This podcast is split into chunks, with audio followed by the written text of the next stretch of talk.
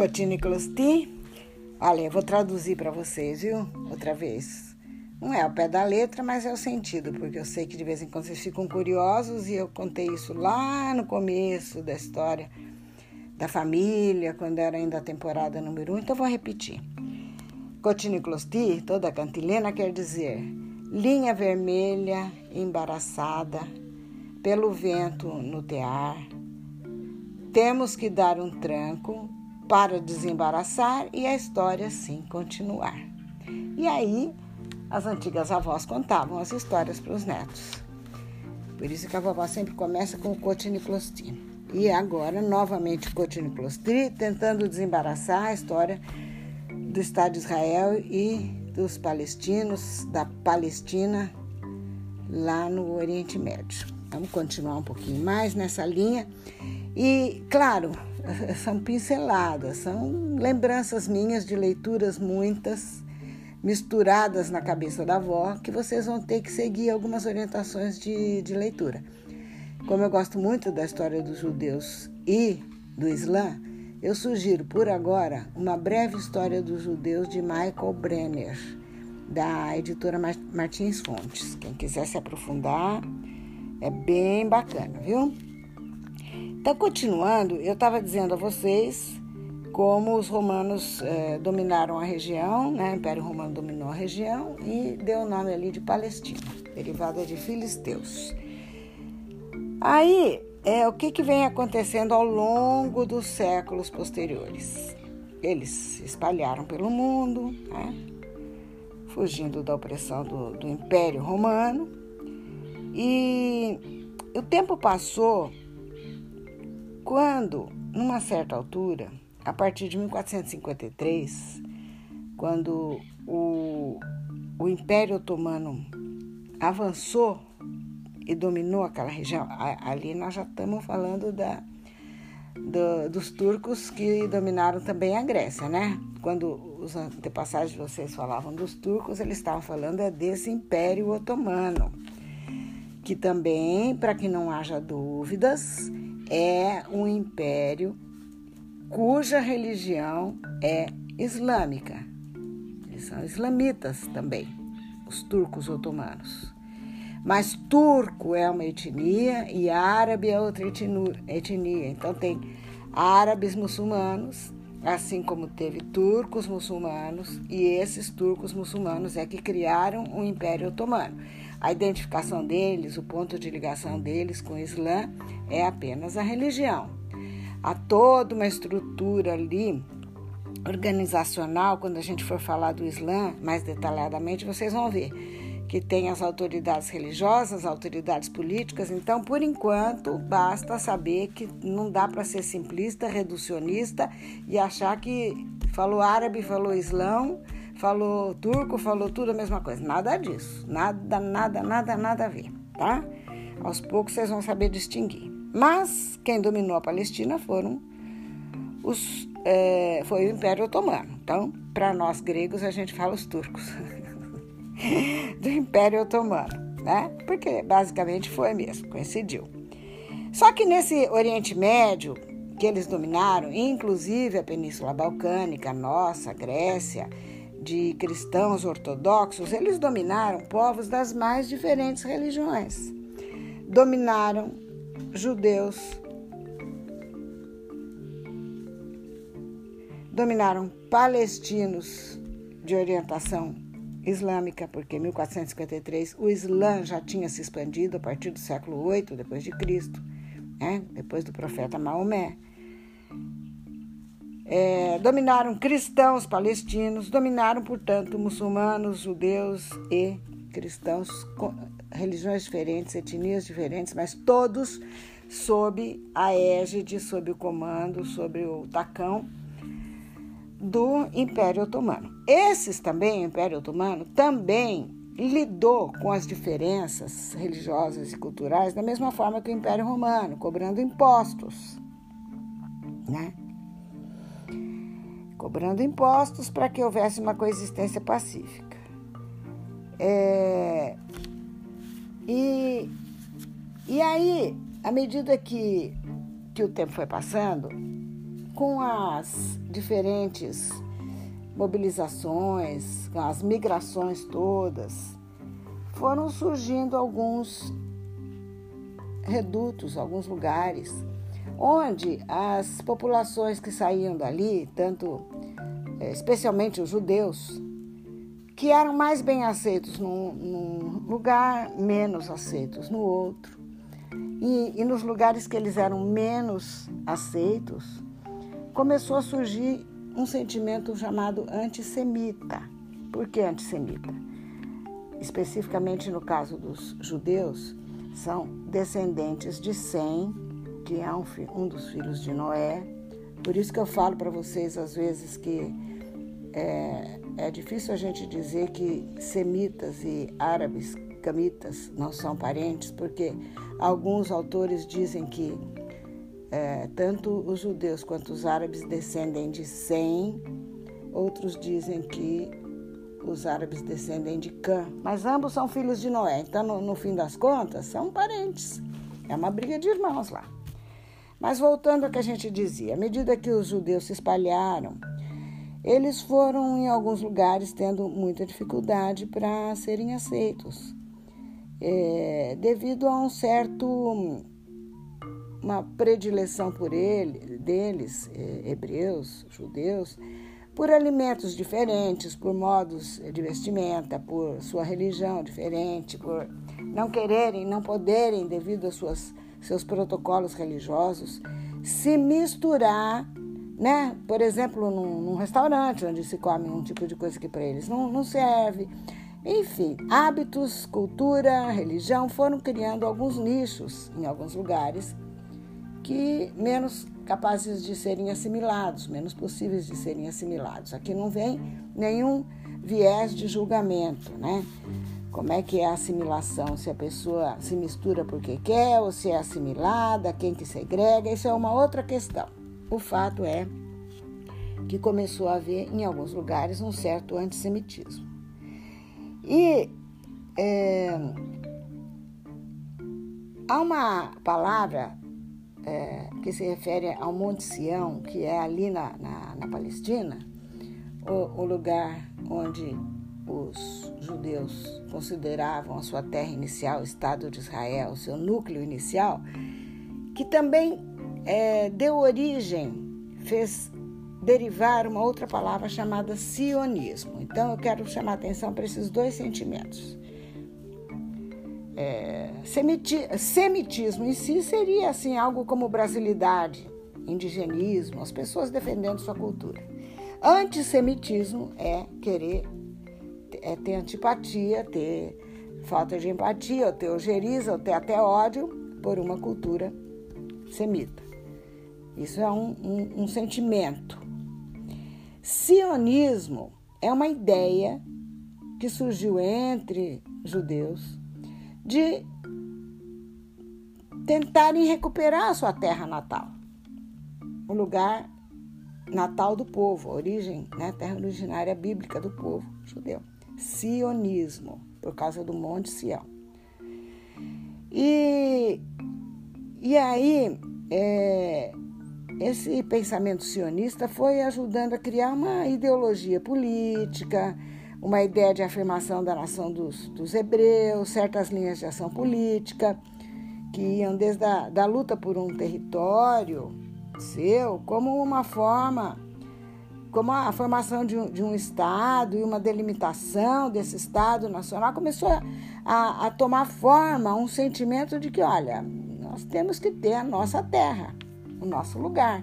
Foram anos e anos e anos de marginalização em alguns lugares, de diásporas, é, quer dizer, desses êxodos forçados, é, e alguns progroms. Progroms quer dizer é, extermínio deliberado de judeus. Até que chegou um ponto, quando na Segunda Guerra Mundial, por volta de 1917, ainda em plena a Segunda Guerra, não, Primeira Guerra Mundial, Primeira Guerra Mundial, 1917, durou de 14 a 18. Em 17, é, foi feita uma declaração que ficou conhecida na, historicamente como Declaração de Balfour. Balfour, no, nessa final de Primeira Guerra, já no, nos últimos momentos da Primeira Guerra, os, os, britânicos, o Império Britânico, declarou apoio à causa sionista. O que quer dizer isso? Declarou apoio à ideia de alguns judeus proeminentes de fundarem um novo Estado de Israel na, na terra onde eles tinham vivido nos tempos bíblicos. Né? Isso porque, claro, dentro daquela, daquelas, é, daqueles acordos diplomáticos entre os, as potências na Primeira Guerra, para garantir o apoio dos judeus do mundo contra o Império Otomano, que era inimigo é, na Primeira Guerra Mundial, era inimigo da, dos britânicos, é, da França, dos Estados Unidos, do Bloco Ocidental, né, dos aliados o Império Otomano era um inimigo e, para garantir o apoio dos judeus, eles prometeram se, se solidarizar com essa causa. Por enquanto, é uma, é uma causa ainda. Entendeu? Não era um. É, não era ainda uma declaração formal, mas um, um apoio a essa causa. E e os britânicos, é, nessa época da Primeira Guerra, também ajudaram os árabes da Palestina, os árabes que tinham ficado lá na Palestina, contra o Império Otomano. Ajudaram também os gregos, como a vovó sempre conta, contra os turcos, né? E, e aí é, era havia um, uma personalidade muito proeminente, que era o Barão de Rothschild, que era um líder né, da comunidade britânica e. É, enfim, é, eram pessoas da comunidade judaica muito ligadas aos, aos altos escalões do Império Britânico. Então, eles conseguiram esse apoio para a causa sionista. Tá? Aí, mas veja só que quando acaba a guerra, começam a voltar as tensões locais. Porque se no momento da guerra os, os ingleses tinham ajudado, tinham dado apoio à causa sionista e também ajudado árabes e também ajudado gregos, eles ajudaram gregos e, e, e, troianos de certa forma, só que depois que acaba a Primeira Guerra, isso, isso eles fizeram com a intenção de facilitar a vida dos judeus e dar um lar para eles na Palestina, tá? Não foi é, ao longo do processo todo, até chegar à conclusão de que seria mesmo ali no Oriente Médio, che, é, a comunidade interessada em dar um lar aos judeus chegou a pensar até em fundar o Estado de Israel na, na África, parece que engana. Mas, uh, historicamente, interessava mais aos judeus que fosse no Oriente Médio. Mas, enfim, terminando a guerra, a Primeira Guerra, as tensões locais voltam entre árabes, aí sim, árabes e judeus, tá? Quando eu falo de árabes, eu já estou falando de gente que é que fala língua árabe, que mora em algumas é, alguns países ali é, nas regiões do, que, que virão a ser chamadas depois de, de Jordânia, de Síria, de, né? Porque por enquanto, enquanto estava tudo sob o Império Otomano ou sob o Império é, britânico era uma coisa só, mas a hora que foram se definindo países né, com características de Estado moderno, é, em vários países havia árabes, em vários países havia judeus, e ali especificamente no Oriente Médio começaram a voltar as tensões locais entre judeus e árabes. E piorou muito a partir de 1930, quando começa a crescer o nazismo na Alemanha, aí a coisa virou, ficou feia, porque com os o programa de pogroms, né, com o Holocausto, o extermínio de judeus na Alemanha, aquilo foi aquela barbaridade que fez com que de todo o mundo, em qualquer parte do mundo onde houvesse judeus, eles procuravam um lugar seguro e nem sempre encontravam e isso toda essa essa saga toda da, da, do povo judeu é algo interessante de ser lido e estudado e eles acabaram é, acabou se tornando mais premente a necessidade de voltar de ter um estado só dele né? Um lugar onde eles pudessem. Se bem que, claro, né, não, haveria, não havia pretensão de colocar lá todos os judeus do mundo, porque é, não, não é um estado grande, mas é um estado muito rico e muito protegido desde o início com pelos interesses britânicos. E aí os, os, os ingleses começaram a fortalecer o seu apoio aos judeus. Tá? Então, vocês sabem que o Holocausto foi entre 1939 e 45 aquele horror dos nazistas. Quando chegaram em 47, quando chegou o ano de 47, aí sim é, foi fundado, o, foi criado o Estado de Israel, tá? E que aí era um Estado mesmo que foi logo reconhecido, o inspirador dessa ideia, vocês têm que ler alguma coisa sobre Theodor Hertz e outras pessoas muito influentes, é, como eu já citei o Barão de Rothschild. É, houve interesses grandes, aportes financeiros colossais de judeus que viviam nos Estados Unidos, que tinham muito dinheiro, já ligados à rede, é, aos bancos, ao sistema bancário mundial, e eles conseguiram fazer, instalar ali onde hoje é o Estado de Israel, aí vocês vão ter que ver um mapa onde é o Estado de Israel. Tem a faixa de Gaza, a proximidade com Jordânia, a proximidade com os países que estão ali à volta, Iraque. Vocês vão ter que ver no mapa para saber aonde fica exatamente o Estado de Israel. Só que, lembrem-se, para conseguir se instalar, e ser reconhecido como um Estado moderno, delimitado, houve alguns acordos, algumas negociações e alguns tratados que criaram problemas futuros. De imediato, eles tiveram apoio dos ingleses, dos americanos, e a gente tem que saber incluir nesse raciocínio que tanto a Inglaterra quanto os Estados Unidos foram berço de grandes fortunas de origem judaica é, onde houve um crescimento, da, onde houve as etapas, a primeira etapa do capitalismo e industrialização, a segunda, a, a, etapa posterior, o sistema financeiro e bancário, onde houve, vamos dizer, uma, é, um avanço do capitalismo, houve também avanço e crescimento da população judaica, seus investimentos, seu, seu trânsito no mundo das finanças, porque eu sempre digo que é para vocês lembrarem que como os judeus viviam para lá e para cá, né, com o êxodo constante, eles não podiam ter terra nem se fixar com o comércio é, de, de, um estabelecimento, muito menos terra. O que, que eles faziam?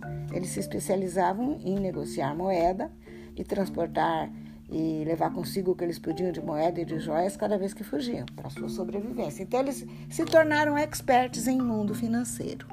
E hoje o mundo financeiro é, é, concentra-se na, na riqueza do Império Britânico e dos Estados Unidos, porque lá se concentrou também muita, uma grande população judaica. Tá?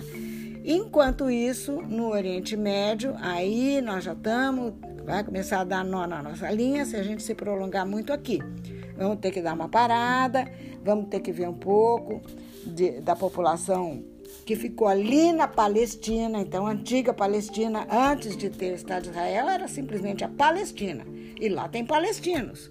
E não é porque agora os judeus foram para lá, para aquela região, e a comunidade internacional diz que sim, aquele pedaço é deles, é, não quer dizer que desapareceram os cristãos e os árabes islâmicos que estavam lá.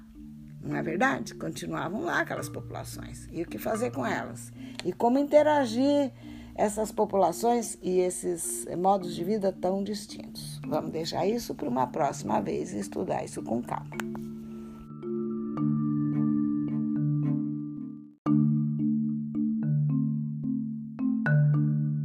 Ah, só para não deixar uma dúvida aqui para vocês, eu quero dizer que recebeu o nome de declaração Balfour essa uma carta escrita pelo secretário britânico de Assuntos Estrangeiros e o nome certo dele era Arthur James Balfour, que foi dirigida a esse barão de Rothschild que eu disse, que era um líder né, da comunidade judaica no Reino Unido e, e se empenhou então se comprometendo a facilitar a instalação do, do lar dos judeus na Palestina. Tá? Esses nomes, essas é, declaração é importante vocês lembrarem.